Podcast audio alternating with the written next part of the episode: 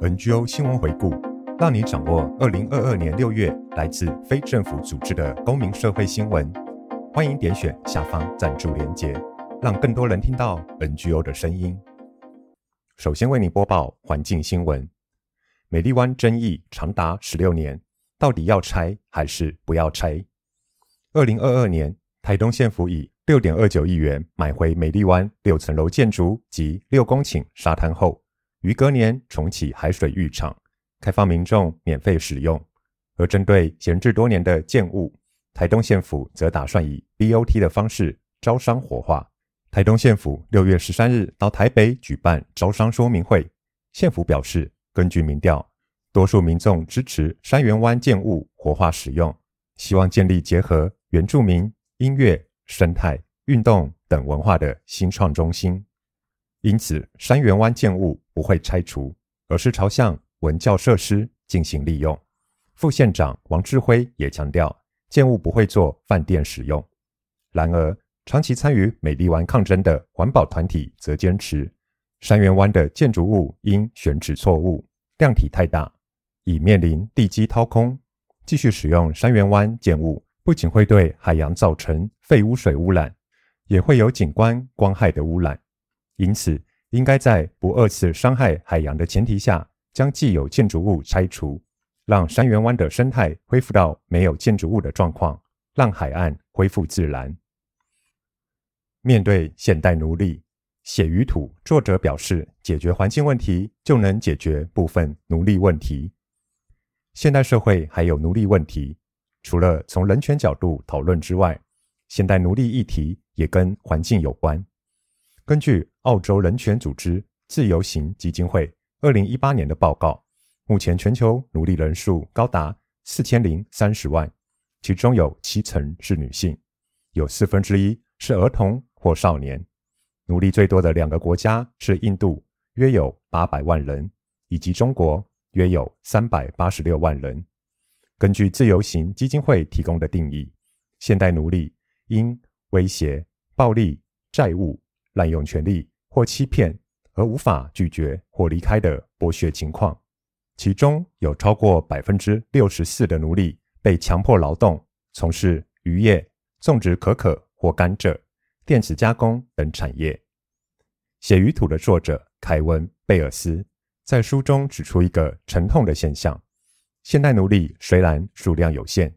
他们从事生产的技术也非常原始，对全球经济的贡献极低。却因为其粗暴的手段，对全球生态环境造成不成比例的破坏。当他们开采黄金时，他们用有毒的汞浸透了数千英亩的土地；当他们大量砍伐、烧尽木材，带走一些高价值的树木，留下一个死亡的生态系统。自由行基金会创办人弗瑞斯特主张，现代奴隶是个第一世界的问题。我们是消费者，我们能够解决。可以从打击奴隶主和还给奴工自由着手，例如，国家可重新雇佣解放后的奴隶，把被砍伐的森林种回去，亦可透过这样的行动抵消国家的碳排放。弗瑞斯特表示，如果解决环境问题，也许可以解决部分奴隶问题，反之亦然。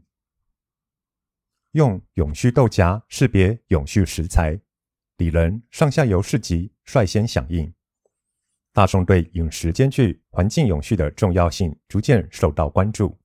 六月十八日是联合国指定的永续美食烹调日。继去年底推出永续食材指南后，永续饮食推广协会再推出永续豆荚识别标章，协助消费者快速辨识产品的五大永续指标达成程度。五项指标分别是友善耕作、少添加物、减碳蔬食。本土生产、资源循环，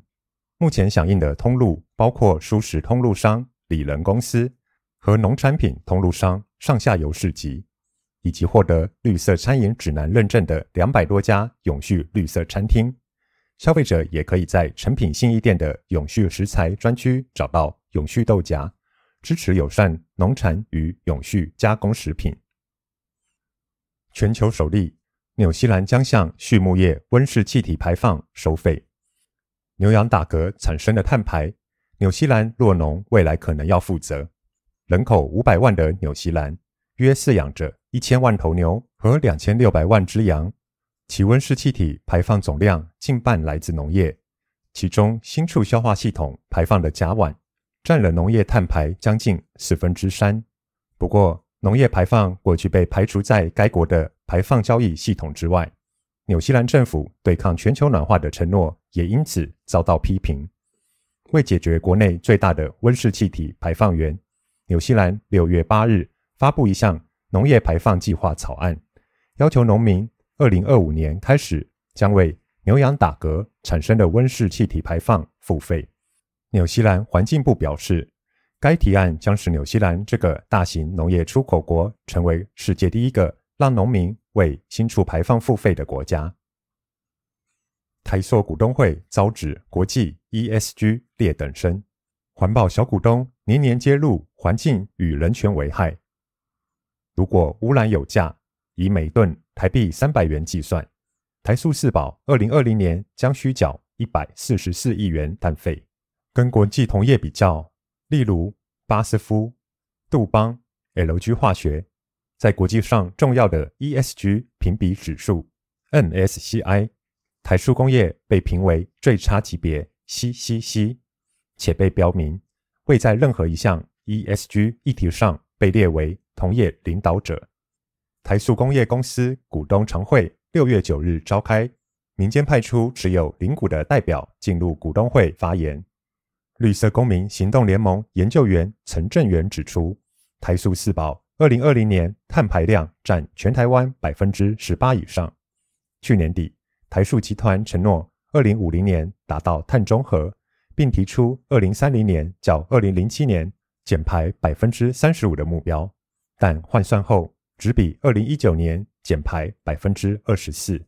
与联合国政府间气候变化专门委员会 IPCC 提出的百分之四十三目标差距甚远。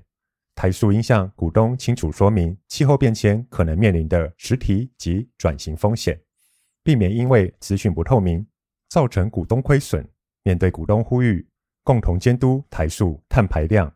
台塑排放越高，你的获利越少。走过十年再出发，岛内散步十周年发表永续旅行报告书，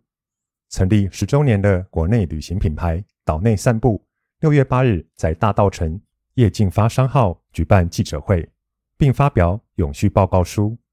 有别于一般的旅行品牌，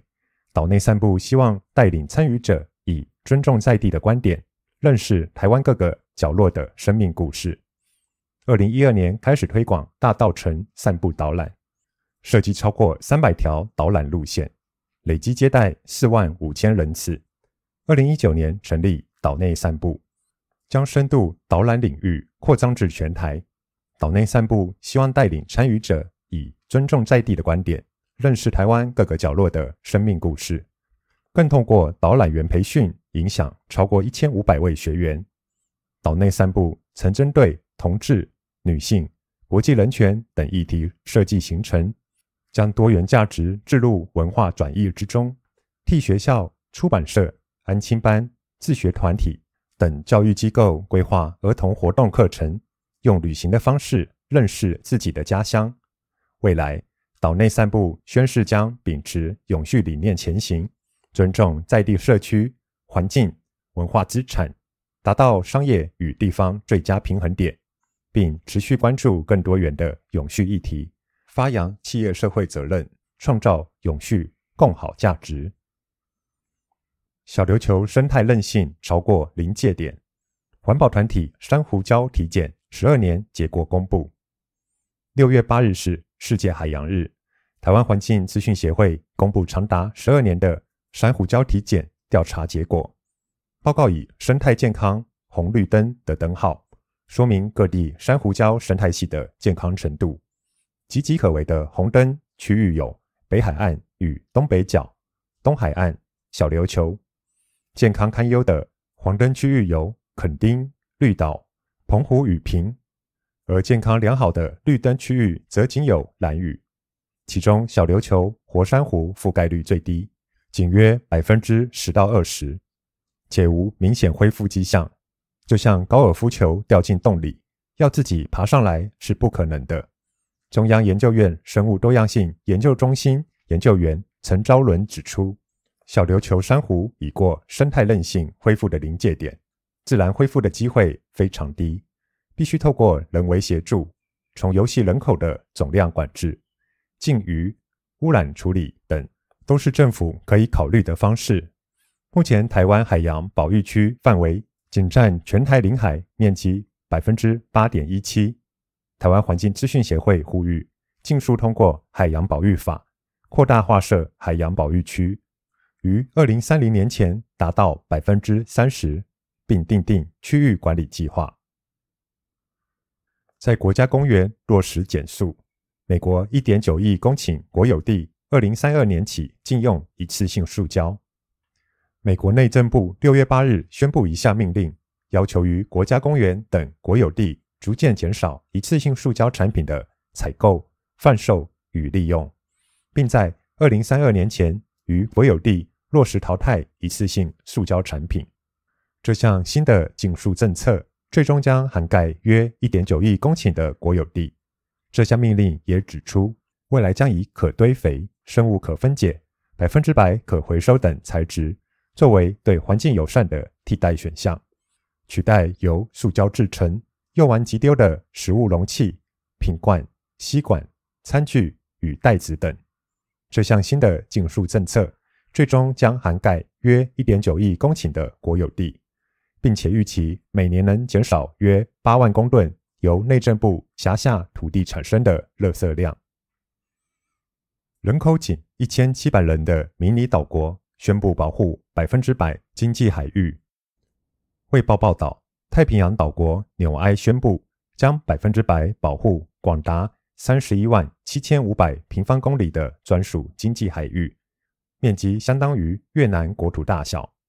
纽埃是与纽西兰维持自由结合关系的自治政府，该国的珊瑚礁正面临多重威胁，除了非法捕捞一直是太平洋的严重问题，纽埃也正经历气候危机影响，海水温度升高导致珊瑚白化。极端气候则破坏环境和基础建设。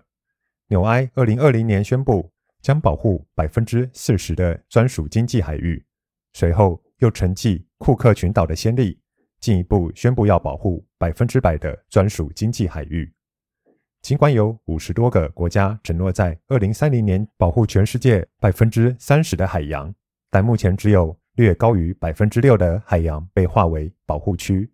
以及约百分之二。位于高度保护的禁捕区，而且根据世界自然保育联盟的说法，大多数国家都不具备妥善监测和保护保留区的必要资源。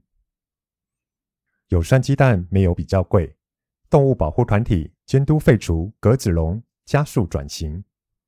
台湾动物社会研究会指出，不论是国际经验或台湾现况。非笼饲鸡蛋和笼饲鸡蛋之间的价差正逐渐缩小，正是因政府缺乏具前瞻性的政策，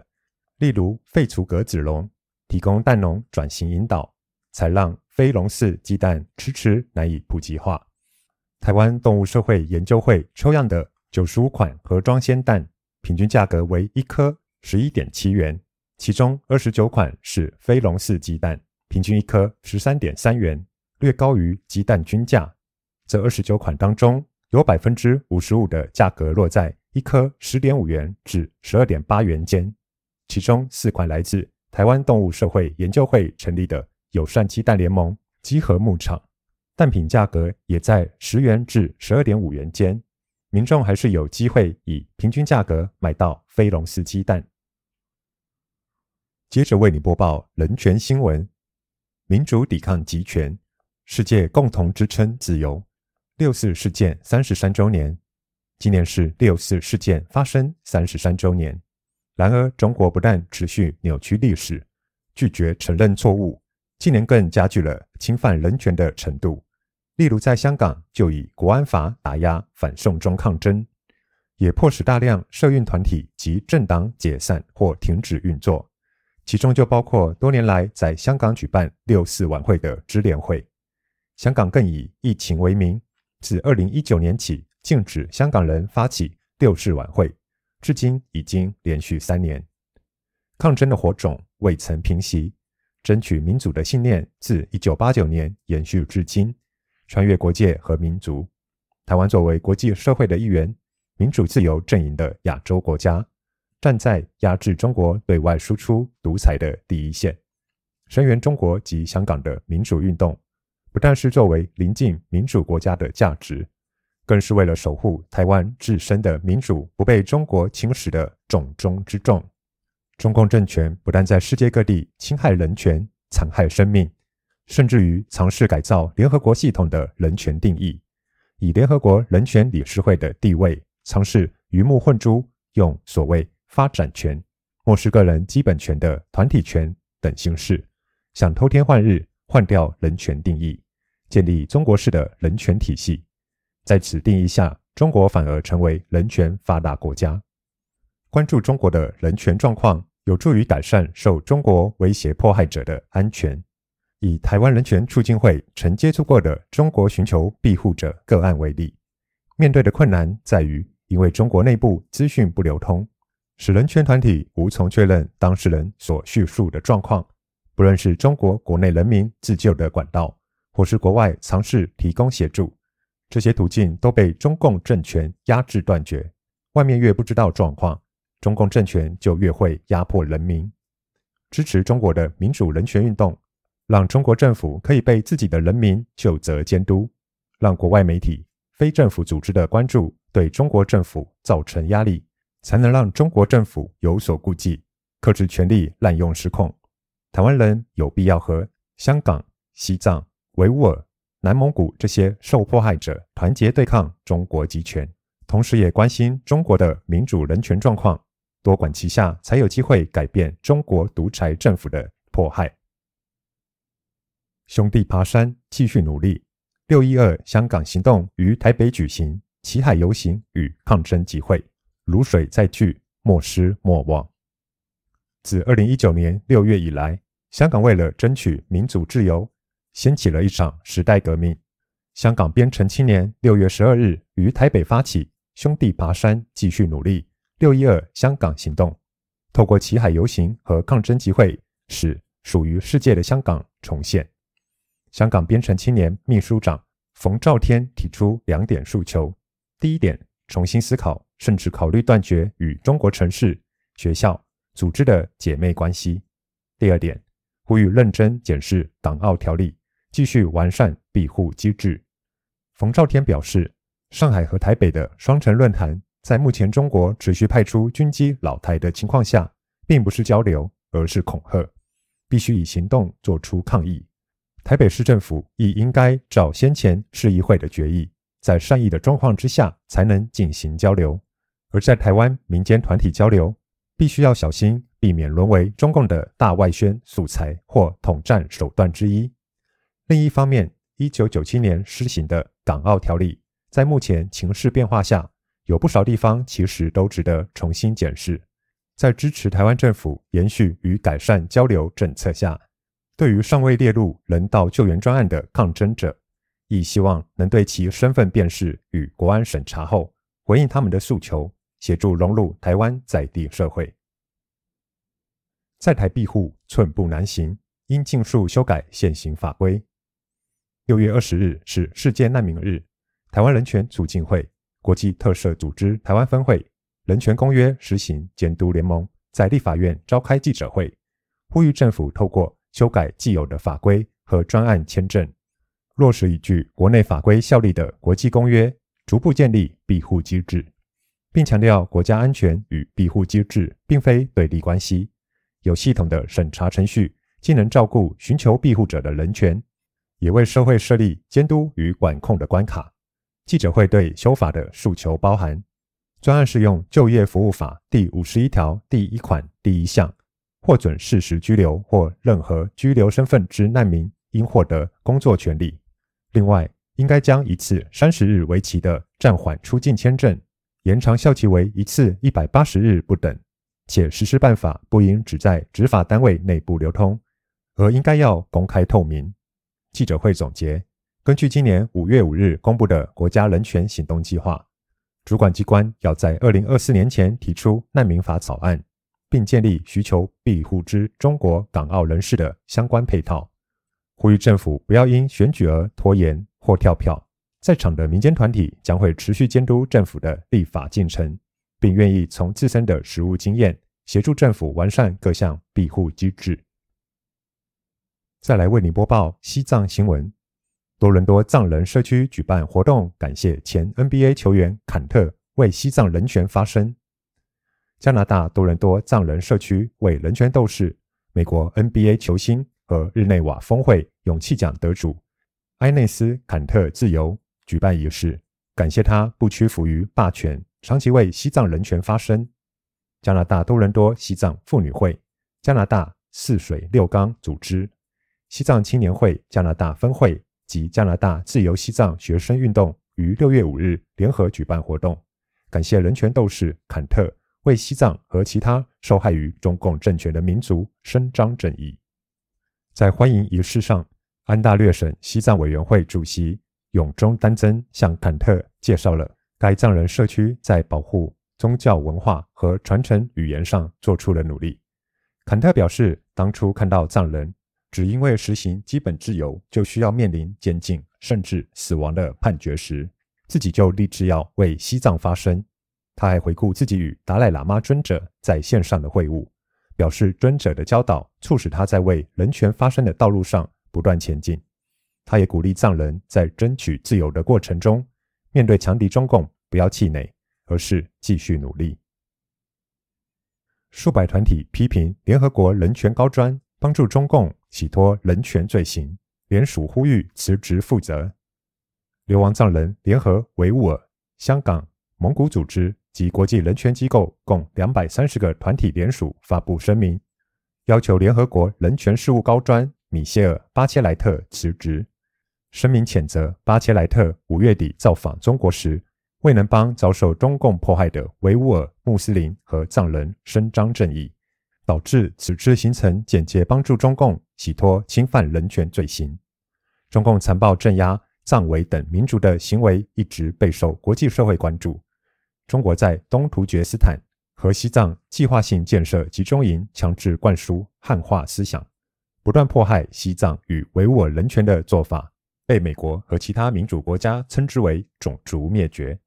联合国经多年的努力，最终获得人权事务高级专员访问东突厥斯坦，了解当地人权状况的许可。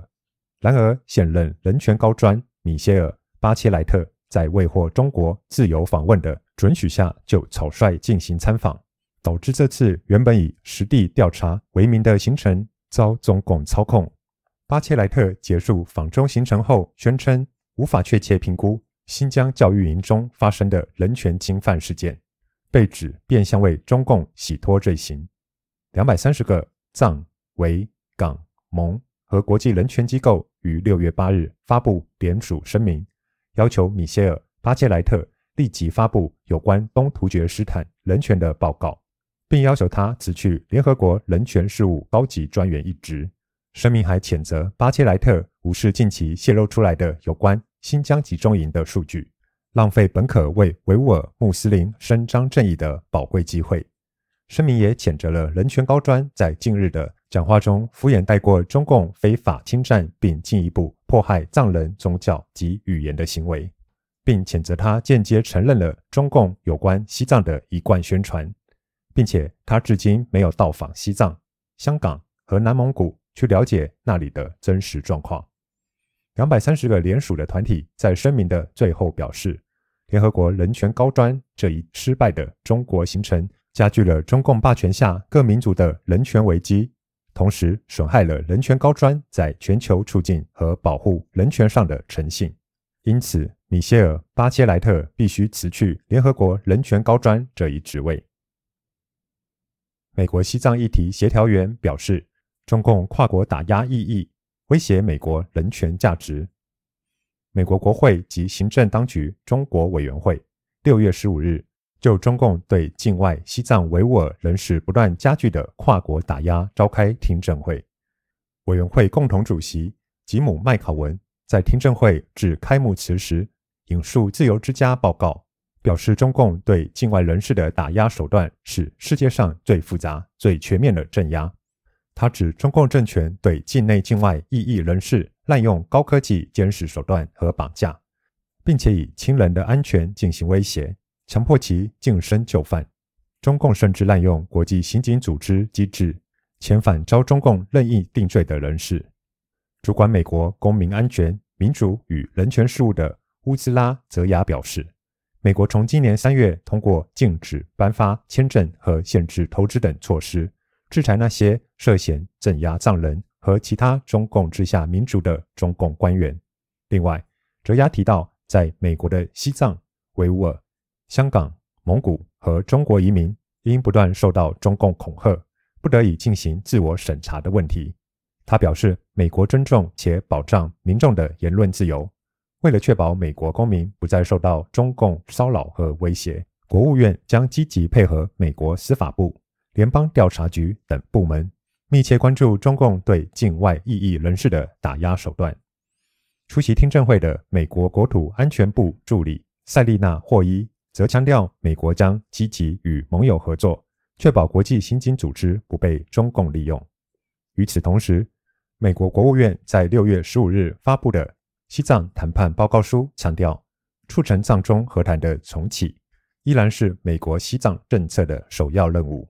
报告并对目前西藏恶劣的人权状况表示担忧。佛诞月，一名在拉萨朝圣的藏人被中共警方带走，下落不明。藏历四月是殊胜的佛诞月，藏人会在这个月中比往常更积极地行善布施。朝佛转经，每年都会有许多其他藏区的信众在佛诞月前往拉萨朝圣。今年的佛诞月，有许多藏人在拉萨大昭寺和布达拉宫转经、磕长头，看似享有宗教自由。然而，在拉萨的大街小巷和朝佛的人群中，也布满了全副武装的警察与便衣，严密监视藏人的一举一动。在中共统治下，藏人的宗教自由不断受到迫害，藏人的行动自由也受到限制。欲前往拉萨朝圣的外地藏人受到当局的刁难骚扰，甚至被禁止进入拉萨。与此同时，中共当局以发展和建设为由，吸引鼓励中国游客入藏旅游经商，并且不对他们采取任何形式的限制措施。根据自由西藏组织的消息，四十九岁的柴旺罗布。未能在佛诞月朝拜布达拉宫，已在首都等候整整一周，而当局要求信徒跟观光客一同排队验票，导致他多次错过布达拉宫的开放时间。柴旺罗布试图为朝圣的藏人争取不用同旅客一同排队进入布达拉宫的权限，却被警方强制带走。目前外界无法得知他的下落。美国众议院议长。致辞第八届世界国会议员西藏大会，表达不要无视中共恶行。第八届世界国会议员西藏大会六月二十二日在美国华盛顿召开。美国众议院议长南希·佩罗西与藏人行政中央司政边巴次仁和一百位来自二十六个不同国家的国会支持西藏组织代表、学者以及活动人士共同参加。达赖喇嘛尊者透过影片给予开示，强调心理健康非常重要，因此建议将有关心理健康的佛学知识融入现代教育体系，从小培养儿童的包容和慈悲心。美国众议院议长南希·佩罗西谴责中共对西藏实施暴政，迫害西藏宗教和消灭西藏身份，敦促各国政府为西藏伸张正义。他同时表示，如果民主世界不追究中共侵犯人权的责任，就将失去讨论国际人权的道义权威。当天的大会上，第十七届西藏人民议会议长堪布索南丹培表示，西藏原本就是一个享有独立的国家，但藏人遵循达赖喇嘛尊者提倡的中间道路双赢政策，愿意在中华人民共和国的框架范围内争取自治，以此解决藏中问题。位于美国的国际声援西藏运动代表布琼次仁表示，感谢各国国会议员代表前来参加本次大会，支持藏人的正义事业，以及支持流亡藏人能自由返回故乡的心愿。该组织的董事会会长、好莱坞演员理查基尔则强调，国际社会必须齐心协力应对中共霸权。以上新闻由台湾环境资讯协会、台湾人权促进会、西藏之声提供。NGO 新闻回顾由生声文化制作，感谢您的收听，下个月见。